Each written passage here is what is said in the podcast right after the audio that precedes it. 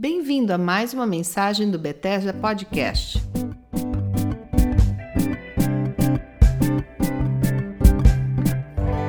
Oi, vocês, tudo bem? Aqui é Silas Esteves. Espero que esse ano esteja começando muito bem para cada um de vocês, com a graça e paz do nosso Senhor Jesus Cristo. Quero meditar nesse episódio do nosso podcast sobre o que Deus deseja, o que Ele busca de nós. Eu sei que temos vivido e atravessado um tempo muito difícil em que nós devemos e precisamos apresentar sempre a Ele o que nós precisamos, o que nós desejamos, o que nós estamos aqui suplicando como filhos por nós mesmos, pelas nossas famílias, pelas pessoas ao nosso redor e, por que não, por toda a humanidade. Mas nesse episódio eu quero focalizar no que ele espera de nós. Tem um texto que eu considero básico, maravilhoso, até impressionante no livro de Deuteronômio, capítulo 10, versículo 12 diz assim: Agora, ó Israel, que é que o Senhor seu Deus lhe pede, senão que tema o Senhor seu Deus, que ande em todos os seus caminhos, que o ame e que sirva ao Senhor seu Deus de todo o seu coração e de toda a sua alma, e que obedeça aos mandamentos e aos decretos do Senhor, que hoje lhe dou para o seu próprio bem. Observe são decretos e é um desejo expresso do Senhor para o nosso bem. Então, vamos meditar nesse texto, porque ele pede algo que eu vejo faltar muito na vida humana, nas igrejas, no caminhar pessoal com Deus hoje em dia, que é o temor do Senhor. É a primeira coisa que ele pede. O que o Senhor, seu Deus, lhe pede, senão que tema o Senhor, seu Deus. O temor do Senhor é o princípio da sabedoria e é um fundamento de uma vida em Deus que, se não focarmos em temer o seu próprio nome e os seus mandamentos, nós acabamos violando outros relacionamentos outros princípios bíblicos e, por que não dizer, violamos o próprio Deus, se não o tememos. Ele está pedindo o nosso temor. A outra coisa que Ele pede é que andemos em todos os seus caminhos. Depois Ele diz, Ele pede que o ame e que o sirva. Olha que coisa mais profunda. Pare para meditar nesse texto. O Senhor pede que você o ame. Eu sei que diante de todas as nossas listas de oração, talvez nós não tenhamos incluído muitas vezes o fato de que nós queremos dar ao Senhor o que Ele deseja, o que Ele pede. Ele pede que nós o amemos e o sirvamos de todo o coração e com toda a nossa alma. Ele pede também que obedeçamos aos seus mandamentos e aos seus decretos para o nosso próprio bem. Muito importante observar isso, porque não vem de uma ditadura divina teocrática dizendo se você não obedecer isso, aquilo vai para o inferno. Ele está querendo que nós exerçamos um relacionamento de obediência aos mandamentos dele para o nosso próprio bem. Tem uma outra passagem no Novo Testamento que também revela a vontade de Deus, que é 1 Tessalonicenses 5,18. Deem graças em todas as circunstâncias, pois esta é a vontade de Deus para vocês em Cristo Jesus. É muito importante que todas as vezes que oramos para saber a vontade de Deus acerca de alguma coisa, é muito importante que lembremos desse versículo. A vontade dele é que sejamos gratos, revendo tudo, que nós o amemos, que nós o temamos, que obedeçamos os seus mandamentos ah, para o nosso próprio bem e que sejamos gratos. Eu tenho observado o ser humano em todas as dimensões de vida, cada vez mais rancoroso. Isso está acontecendo no mundo da política, no mundo do esporte, no mundo da religião, as pessoas estão extremamente divididas e rancorosas e tomando atitudes e posturas cada vez mais radicais. Mas uh, Tiago, capítulo 1, versículo 20, diz que a ira humana não opera a justiça de Deus. Ou seja, o rancor humano só vai fazer gerar mais rancor humano. Não vai nunca operar a justiça de Deus. Se existe uma certa situação com a qual você está revoltado e talvez até corretamente revoltado ou indignado com uma situação, ore pela situação. Peça a presença, busque em primeiro lugar o reino de Deus, a sua justiça, e as outras coisas vão se encaixar de alguma forma. Mas a Bíblia nos diz e nos ensina que a ira humana não opera a justiça de Deus.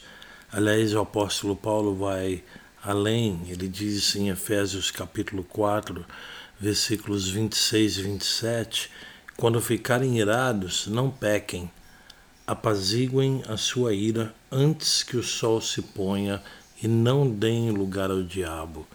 Ficar guardando a ira ou a raiva de uma situação que você passou, a mágoa, a ofensa simplesmente abre espaço para Satanás. E biblicamente ele está dizendo que aqui apazigue a sua ira antes que o sol se ponha, ou seja, é normal a gente ficar indignado com alguma situação.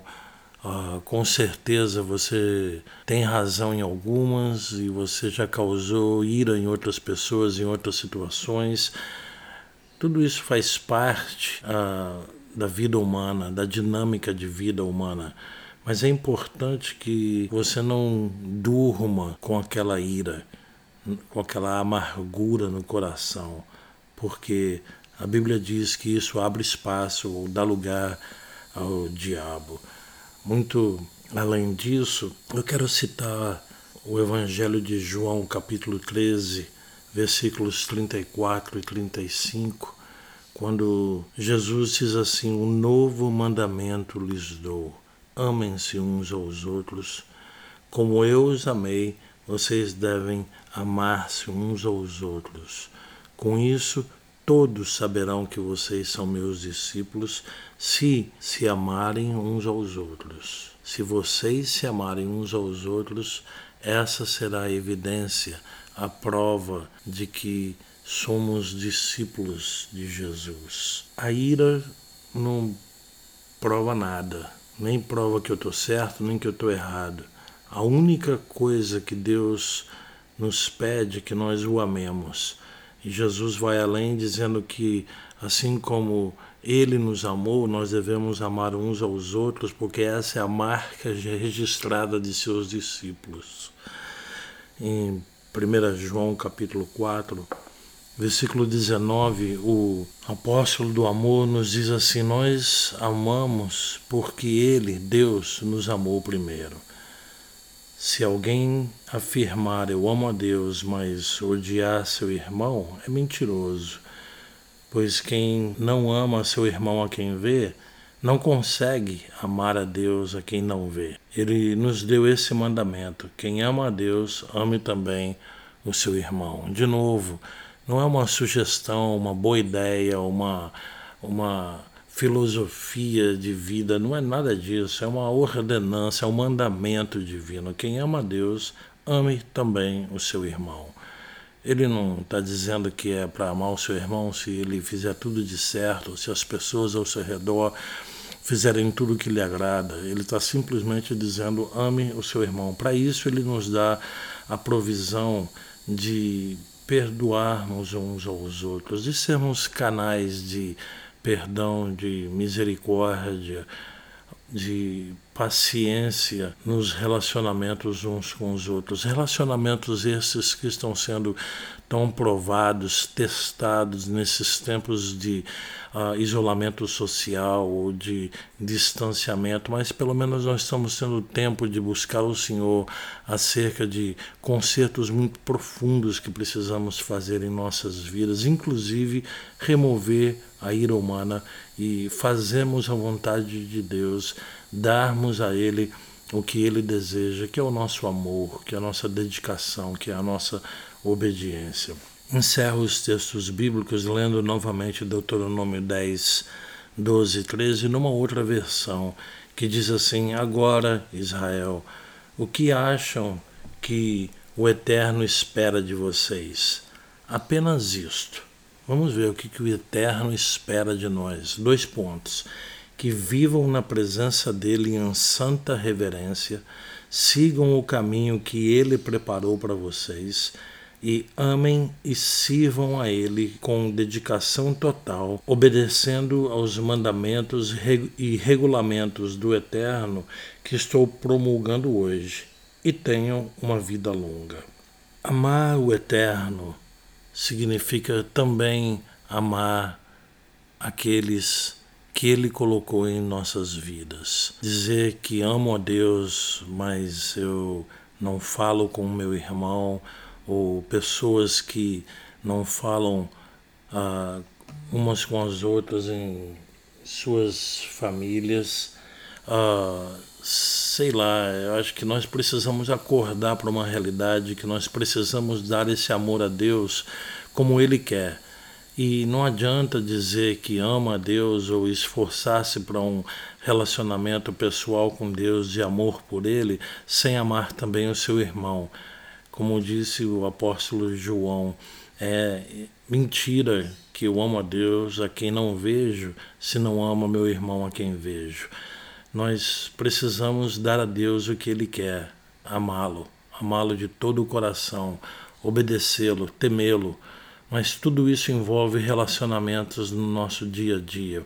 Por isso, uh, tire um tempo para meditar diante do Senhor nos relacionamentos que lhe são caros e que também são difíceis, relacionamentos complicados, difíceis, que estão cheios de história de desavença, amargura, sei lá a terminologia que você quer colocar nisso, mas seja muito sincero, muito honesto e saiba que você não vai conseguir dar a Deus o que Ele quer, que é amá-lo, sem resolver esses impasses que envolvem também amar a seu irmão seu irmão que te violou ou seu irmão a quem você violou, seja eu o causador da violação ou a vítima da violação, não faz a menor diferença.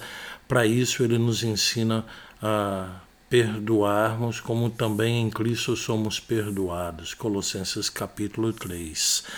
Por isso, meus amados, vamos nos dedicar a dar a Deus o que Ele quer, que é amá-lo mas isso requer uma revisão muito profunda nos relacionamentos uns com os outros.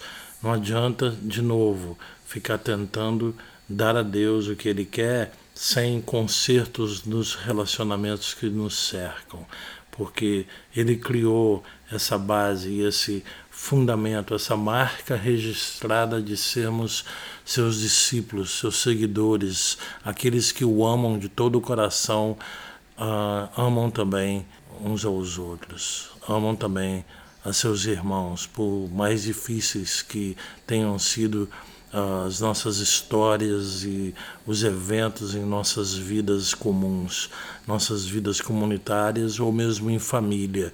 Que o Senhor nos abençoe. Senhor Jesus, que a unção do Espírito Santo venha sobre cada um de nós, nós possamos ser libertos das profundas cadeias da ira acerca de situações que passamos, que causamos ou que tenhamos sido vítimas, mas que o Senhor nos liberte de todas elas com o derramamento de perdão e misericórdia, para que nos concertos dos nossos relacionamentos nós possamos responder a esse chamado maior das nossas vidas, que é amar ao Senhor, nosso Deus, de todo o nosso coração. É isso que Ele deseja, é isso que eu quero dar a Ele.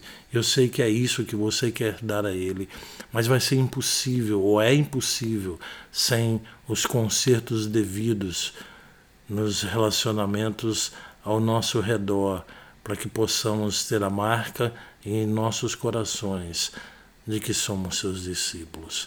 Que o Senhor nos abençoe, que o Senhor nos dê a graça e a unção para que possamos ser resposta para o desejo dele de ter um povo que o ama de todo o coração, de toda a sua alma, de toda a sua força.